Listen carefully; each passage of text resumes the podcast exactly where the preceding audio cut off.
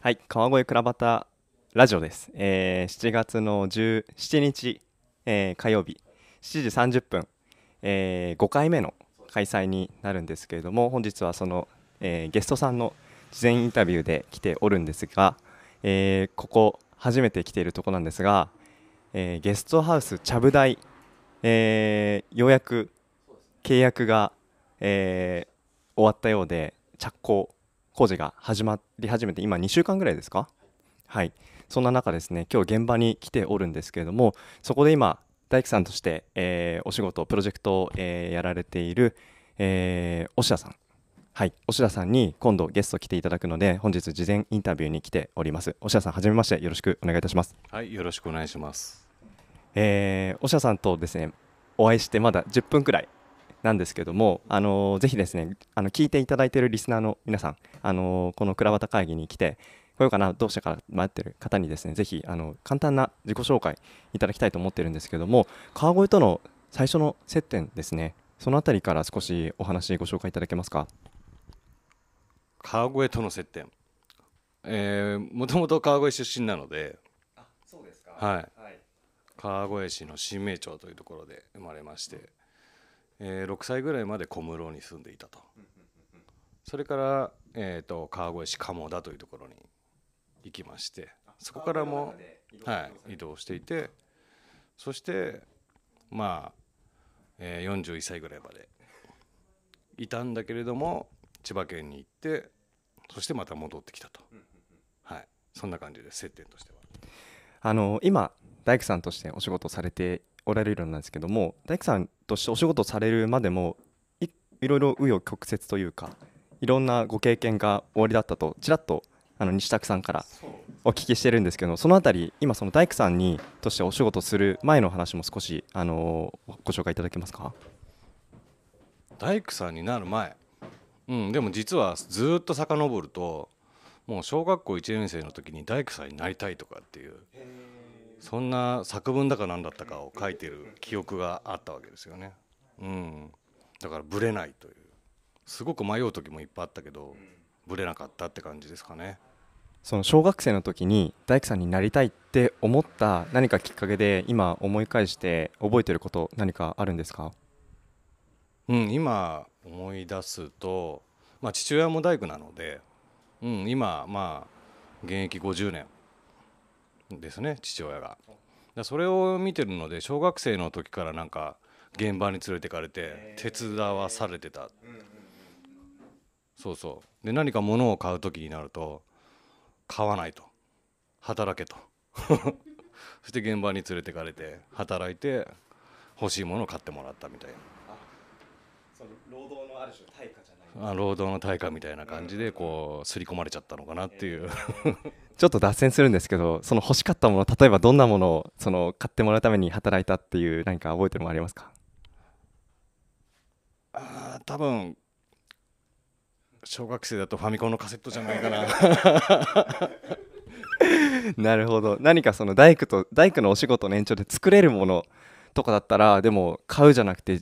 作ってしまうとかそういうお話もなんかありそうかなと思ったんですけどさすがにファミコンは作れないですね。ファミコンは作れないですね。そうそう意外と作んないですね。仕事やったらもう帰ったらもうやらないみたいな。そんな感じです。なるほど。そうすると本当に職人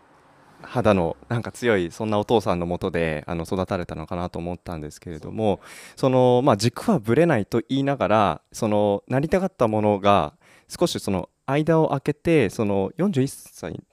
その前後で大工になられたようなお話なんでしたっけ？実際はね、えー18から3年間やって一一度辞めてで少し考えてたまたまあの川越市総合福祉センターオアシス。そこで求人があるなんて話を聞いてちょっと福祉に行ってみようと。でパートから入って。でまあ2年9ヶ月やってました。うん。そしてまたやっぱりいろんなことを考えちゃってなんか違うなと。その時にはまあ言葉にならなかったけど、まあ、自分探しでちょっと自転車でね北海道から九州まで走っちゃったりとかそんなことやってたのかな、うん、その北海道から九州に行く間も少し大工のお仕事をされるシーンもあったっていうようなお話を事前に少しお聞きしたんですけども実際にそういうお仕事の機会もあったんですか？仕事をしたというよりもたまたまここでちょっと聞いたら泊まれるかなみたいな感じで わざわざ聞きに行ったらまあなんだろう、まあ、断られたんですけど。だけどあの杉のね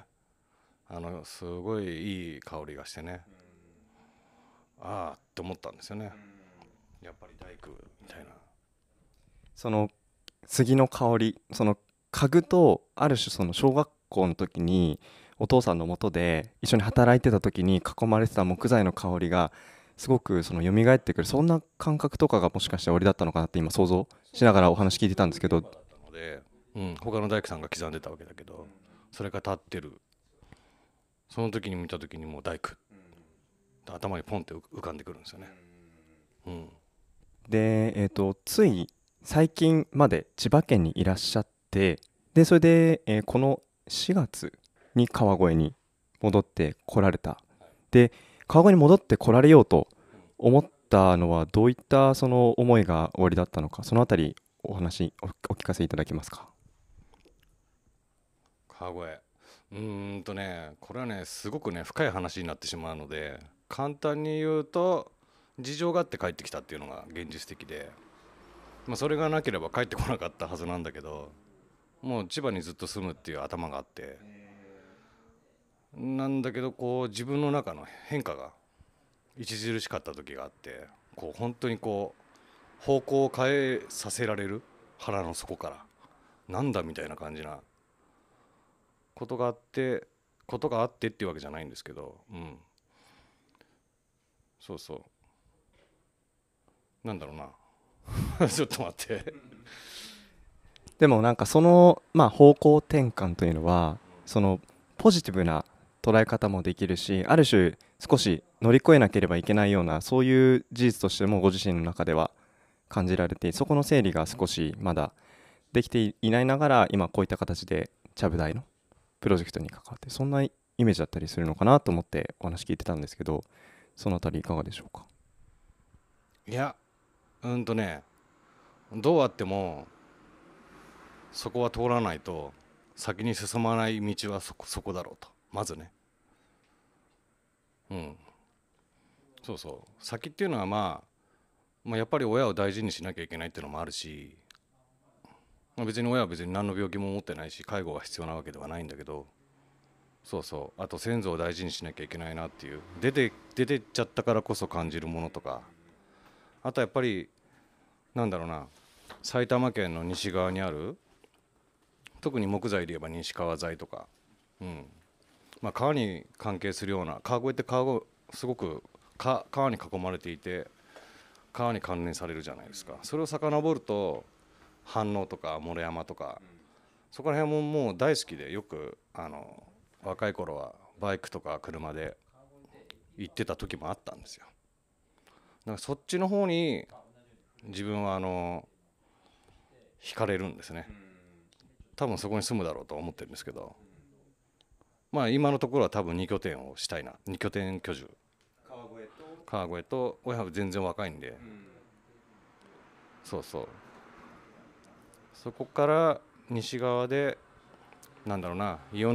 なんだろう。まあ本当多様な生活ができるような場所を作りたいわけですよ。それはそれで今動いてるんですけど。うん。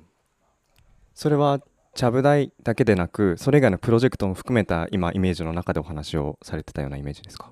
そうですよね。そうそう。ちゃぶ台はもう本当にねまさかの奇跡的な出会いで。感謝ですよ私も。はいなんかそのいろんなその、まあ、埼玉にまあ惹かれるというかその、まあ、反応あたりも含めたその川越より西側のところの、まあ、魅力というところをある種自分の中でもっともっとその探求をしていくそんな動きをまあこの4月からされる中で一つ、まあ、ちゃぶ台と関わりを始めていらっしゃるのかなとそんな風にまあ思いお聞きしながらねあの聞いていたんですけれどもその、まあ、今度、え7月の17日の日にいろいろお話しいただくのかなと思ったんですがぜひちょっとこのちゃぶ台との出会いであったり今まさに作っていらっしゃるまだ形が、えこれから出来上がってこのフェーズでどんな風にご自身のイメージの中で、えいろんなその絵を思い描きながら毎日作られているのか。あとはこの作った後のその10月以降ぐらいでしたっけ？あのオープンのタイミングですね。なんかその先をどんな風に描きながらあの今取り組まれているか最後にそのあたり少しお話しいただけますか？なるほど。もう私のフェイスブックページからホームページから名刺から書いてある絵そのまんまなんですけど古民家があって裏には竹があって西側にはなんと川があって、まあ、鹿がいたりとか川を切ってるあ川じゃない木を切ってる人たちがいたりとか南側の 庭の方には畑があったり、まあおじいちゃんおばあちゃん子供がいてなんか家を直している風景があるわけですよ。まんまだと思うんですけど。はい。なんかそういうのにそうですね。千葉県にもそういうところをやってきたんですけど川越でまさかやるとは思わなかったんですけどまさにそのま絵絵のまんまかなみたいな。そして西にも作るんだろうと。はい。これはまあその当日に絵は持っていこうかなと思うので原本をね。これはちゃんとイラストレーターの人に頼んで私の言葉を全部ぶつけてそれを絵に表現してくれと。なんでそれは楽しみにしておいてもらえたら嬉しいと思いますいやすごい楽しみですしあの西拓さんと今あのエビちゃんいますけど見たことありますか？原本ないですよね。まあ大事なんで そんな大事な絵を今度見させていただくということですけども最後に、まあ、あの今ちらっと、あのーご紹介もいただきましたが倉端会議、まあ、西拓さんから少しどんな回だよってお話は聞いてるかもしれないんですがどんなお話をその皆さんと、まあ、意見交換であったりお話あのされたいかそのあたり最後思いのところですねお聞かせいただいて終わりたいなと思うんですがいかがでしょうか？どんな話はい。ありのままを 伝えようかなっていうそれしかないので、はい、それは当日にお話しするんではないかなってことで、はい、それ以上は 言いようがないです。わかりました。でもその思い描いてるところこの今私もいただいた名刺の裏を見てるんですけどもこの原本。あとその原本をその表現するにあたってまああの言葉ですよね思いの詰まったところの話がまさに聞けるんじゃないかなとそんな風にあの思って私も楽しみに、えーしております。はい。じゃあおしゃさん、えー7月17日7時半ですね。えっ、と川越のえー本庁の長屋で、えー開催をいたしますので、えーぜひ皆様、えーご都合を合わせの上、えーお越しいただければ幸いです、えー今日はどうもありがとうございました。はい、ありがとうございました。